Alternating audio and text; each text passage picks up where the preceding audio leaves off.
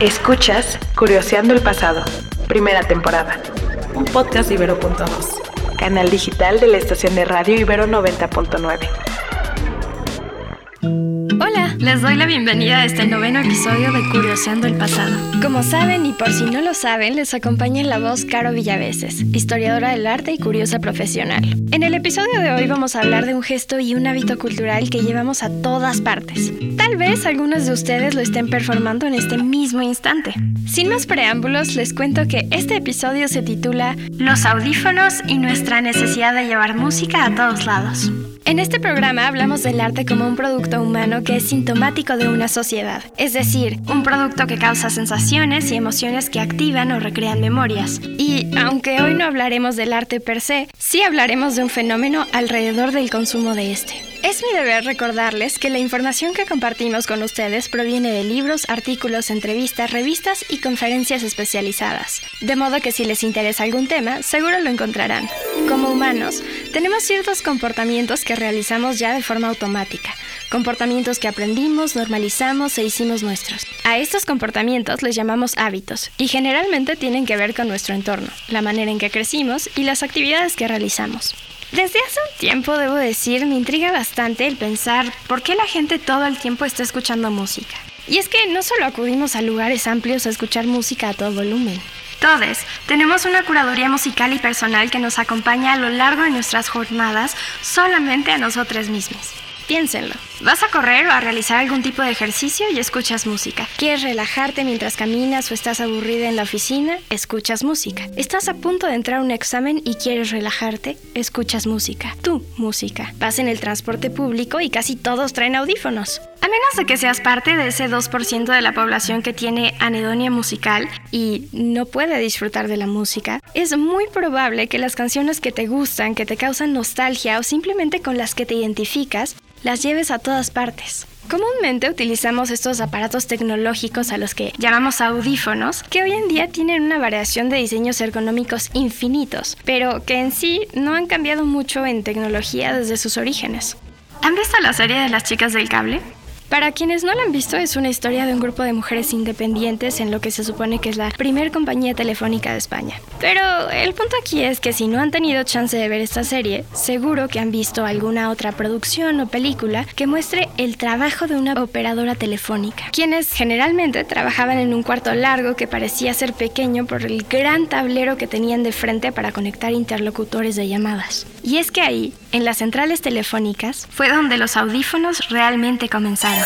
En un principio, quienes operaban en una central telefónica tenían una posición bastante incómoda porque debían hablar por un micrófono pegado a la pared del tablero y sostener una bocina receptora cerca de su oído. Entre 1880 y 1881, el inventor cubano-estadounidense que trabajaba con Bell y con Edison, Ezra Torrance Gilliland, se inventó el primer manos libres que ayudaría a las personas que se dedicaban a operar en la telefónica. Digamos que este nuevo aparato lo conectaban al tablero y era una especie de collar con arnés que de un lado sostenía el auricular que se pegaban al oído y del otro tenía un micrófono parlante que era como una pequeña bocinita. El problema de este artefacto es que pesaba 4 kilos y medio y por consecuencia pues no resultó ser muy cómodo para quienes lo usaban. Vamos con un dato curioso. Tal vez ahora nos parezca muy innovador el hecho de que existan plataformas musicales y servicios de streaming musicales, pero estos negocios de transmisión en contra del aburrimiento o la distancia de un concierto en vivo han servido a la humanidad desde hace varios años. Un ejemplo muy claro y divertido es el caso del Electrophone de 1895. Estos eran unos auriculares que se conectaban a la línea telefónica de la Electrophone Company de Londres, a quienes si les abonabas 5 libras al año y les llamabas cuando había conciertos u obras de teatro, te conectaban con la transmisión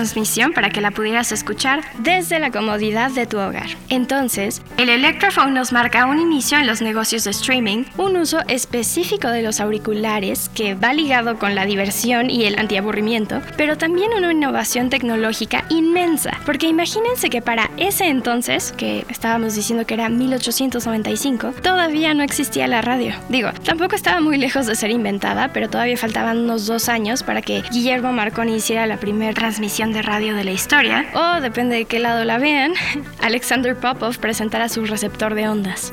Después del Electrophone, en la ciudad de Utah, en Estados Unidos, Nathaniel Baldwin, quien era ingeniero eléctrico, se inventó unos audífonos mucho más cómodos para el uso doméstico. Al principio nadie quería invertir en su invento, pero después de enviar un prototipo a la Marina de su país y algunas sugerencias que le hicieron en el diseño, le dieron luz verde para que les produjera 100 ejemplares. Luego vino la Primera Guerra Mundial. En 1958, un par de amigos curiosos, llamados Martin Lange Jr., quien era ingeniero, y John Cuss, quien era aficionado al jazz, se inventaron un fonógrafo portátil al que llamaron una estación de escucha privada, o el Cuss Model 390. Esta estación privada, que tenía un tocadiscos y un botón para que le pudieras cambiar el sonido de estéreo a unos audífonos, tenía un pequeñito problema.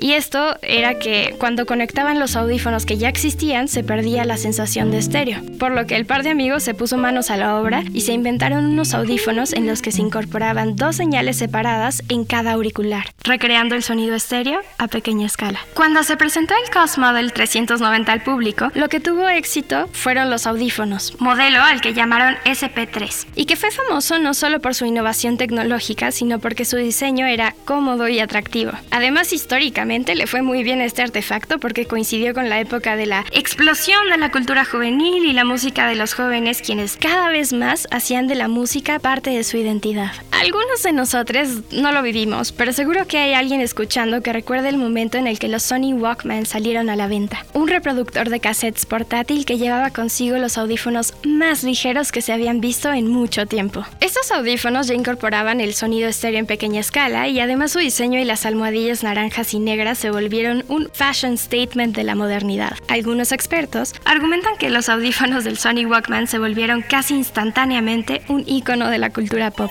Algunos años después, Amar Bose, ingeniero e inventor, estaba en un vuelo transatlántico y quería escuchar música, pero no podía por el ruido. Entonces se puso a inventar lo que ahora son los audífonos con cancelación de ruido. Y la leyenda dice que cuando aterrizó ya tenía el primer prototipo. Posteriormente, en el siglo XXI, se comenzaron a producir audífonos con tecnología Bluetooth y bueno, creo que para ese entonces ya todos hemos visto y nos hemos sorprendido con los grandes y pequeños cambios. Al inicio de este podcast hablábamos del hábito que realizamos de manera natural al colocarnos los audífonos y simplemente existir, pero después de investigar sobre la historia del artefacto aún me intrigaba entender un poco más este fenómeno. Entonces, encontré algunos artículos científicos, psicológicos y médicos que explican las razones por las que este hábito a veces podría parecer una necesidad. Música. Alimento para las emociones. ¿Y alimento para el cerebro? Ya hemos hablado en otros episodios de la hormona de la oxitocina y del cortisol. Sin embargo, nuestro deber es siempre encontrar nuevas fuentes que sustenten o debatan los argumentos que exponemos. Es así como llegamos a un estudio realizado en el 2017 por los laboratorios japoneses de ciencias y comunicación Yuki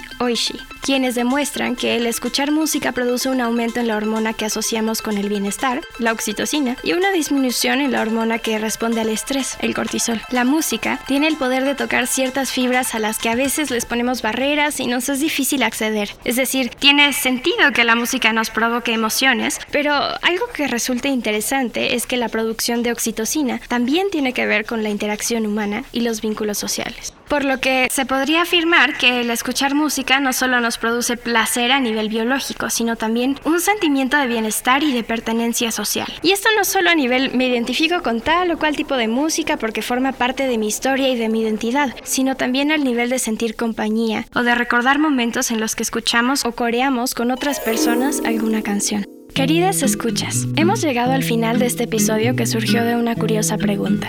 ¿Qué fue lo último que se cuestionaron hoy? Espero que hayan disfrutado escuchar sobre la historia de los audífonos y nuestra necesidad musical. Si les gustó este podcast, no olviden escribirnos a través de Twitter bajo el arroba curioseandoep y los hashtags podcast99 y curioseando el pasado. Yo soy Caro Villaveses y les mando un abrazo sonoro a donde quiera que estén.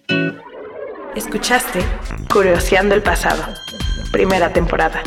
Disponible en plataformas de audio y en el sitio ibero99.fm. Necesitamos que pongas esto en tu imaginación. Una TikToker en Monterrey perfora un garrafoncito con un tenedor. Esto para que cuando lo voltee, se puedan lavar las manos usando la menor agua posible. En algunos barrios de Nuevo León llegaron a pasar más de 50 días sin poder abrir la llave del agua. Eso sí que está más feo. La cosa es sacarle como mínimo 7 horas de lluvia a una dispersión de nubes para ver si así se llena una presa. Escucha, Podcast de Investigación, primera temporada. Un podcast de Ibero.2, canal digital de la estación de radio Ibero 90.9.